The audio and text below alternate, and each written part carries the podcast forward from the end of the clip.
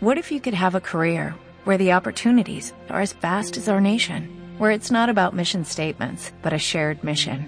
At U.S. Customs and Border Protection, we go beyond to protect more than borders, from ship to shore, air to ground, cities to local communities. CBP agents and officers are keeping people safe. Join U.S. Customs and Border Protection and go beyond for something far greater than yourself. Learn more at cbp.gov/careers.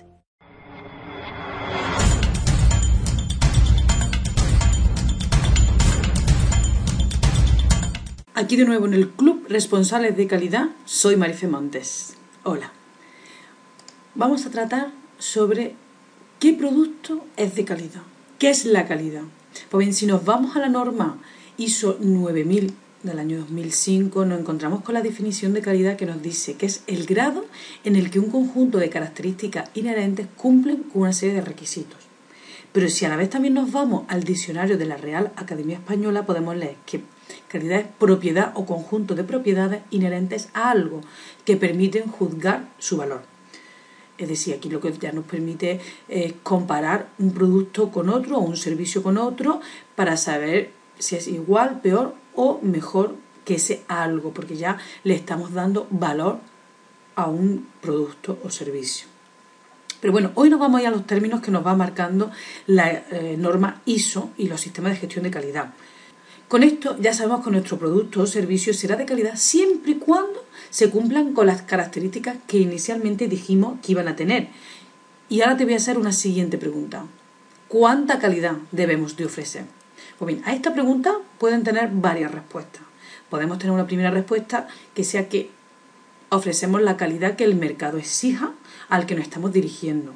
Pero ¿podemos ofrecer la calidad que el mercado nos exige con nuestra estructura, nuestra organización, nuestra capacidad técnica, nuestros recursos humanos, etcétera?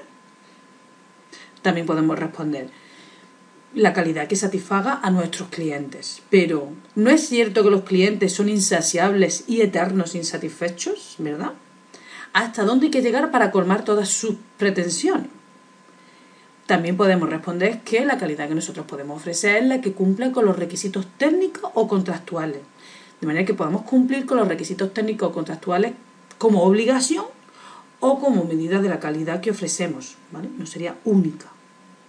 También tenemos una cuarta respuesta, que es la calidad la podemos ofrecer en función de la que se establezca en la política de la empresa. Es correcta siempre y cuando hayamos tenido en cuenta las expectativas del mercado podemos tener una quinta respuesta, que la calidad que ofrecemos es la que pueda soportar la economía de la empresa. La calidad va a implicar siempre costes, eso ya lo sabemos, pero a su vez se compensa con una serie de beneficios de mejora en nuestra organización, ya que podemos aprovechar mejor los recursos y además minorar todos los costes de la no calidad. Los objetivos de calidad no pueden colisionar con la misión principal de la empresa, que es originar beneficios, eso es claro.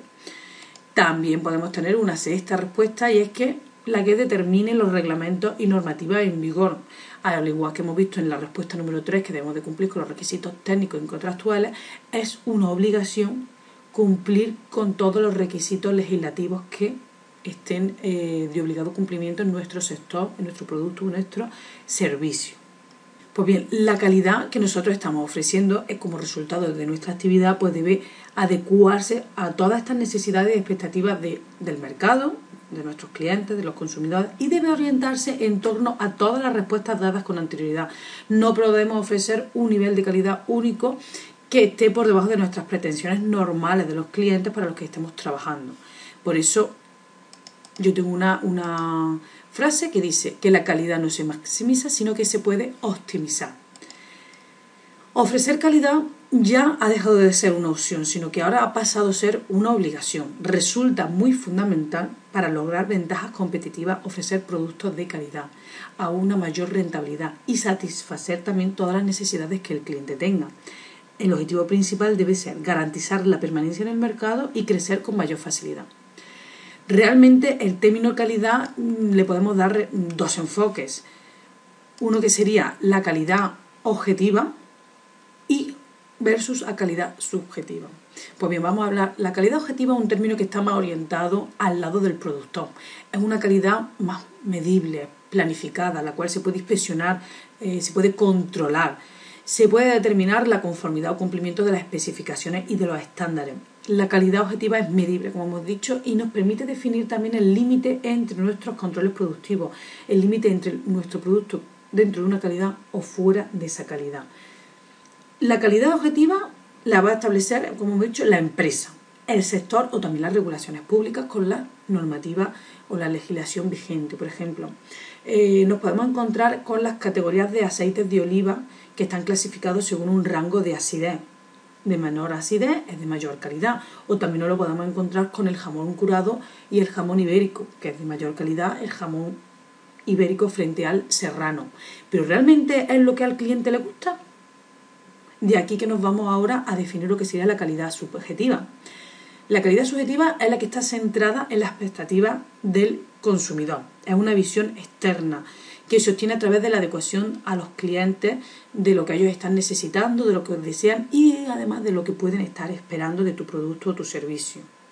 Este apartado pues también influye, a este, este, tipo de definición de calidad también influye el tipo de servicio que esté asociado a los productos, ya que es una característica inherente que hace mejorar o bien empeorar la calidad del producto en la empresa pues debemos de tener en cuenta esta calidad, no solo la calidad objetiva que la podamos medir, sino la calidad subjetiva, porque debemos de tener en cuenta lo que son las expectativas del cliente o del comprador o el consumidor. Si volvemos al ejemplo anterior, no todos los consumidores les gusta el aceite de oliva virgen extra, que según los estándares es el de mayor calidad porque es el de menor acidez porque ya sabemos que también la calidad va a estar un poco orientada o enfocada también a las cuestiones de costumbre o tradiciones que tenga el consumidor o que tenga el, comprador. Entonces, para que puedas ofrecer, como consejo, para que podamos ofrecer dentro de tu, puedas ofrecer un producto de mayor calidad, tendrás que fusionar lo que sería la calidad objetiva y subjetiva. Si estamos hablando de que ofrecemos productos, podemos también añadirle un, un servicio diferenciado a nuestra competencia, de manera que podamos destacar de la competencia a una igualdad de precio. Si estás ofreciendo para tu producto un mejor servicio, a igualdad de precio vas a destacar. Como ya hemos dicho también en otras ocasiones, te he dicho en otras ocasiones, en otros artículos, un sistema de gestión de calidad pues puede implantarse en cualquier empresa sin tener en cuenta el, tamaño, la actividad o los productos o servicios que esté ofreciendo, según también eh, las tecnologías que, que tengan disponible o la exigencia de los clientes, ¿vale? Cualquier empresa puede implantarse un sistema de gestión de calidad, siempre y cuando se diseñe este sistema de gestión adecuado a las condiciones propias de cada empresa. Ahora te dejo una última frase que sería que los niveles altos de calidad dan como resultado un mayor nivel de satisfacción del cliente. Quédate con esta frase. Y por supuesto, si estás necesitando ayuda con tu sistema de gestión, puedes contar conmigo y si es así, déjame tu mensaje y te atenderé. Gracias.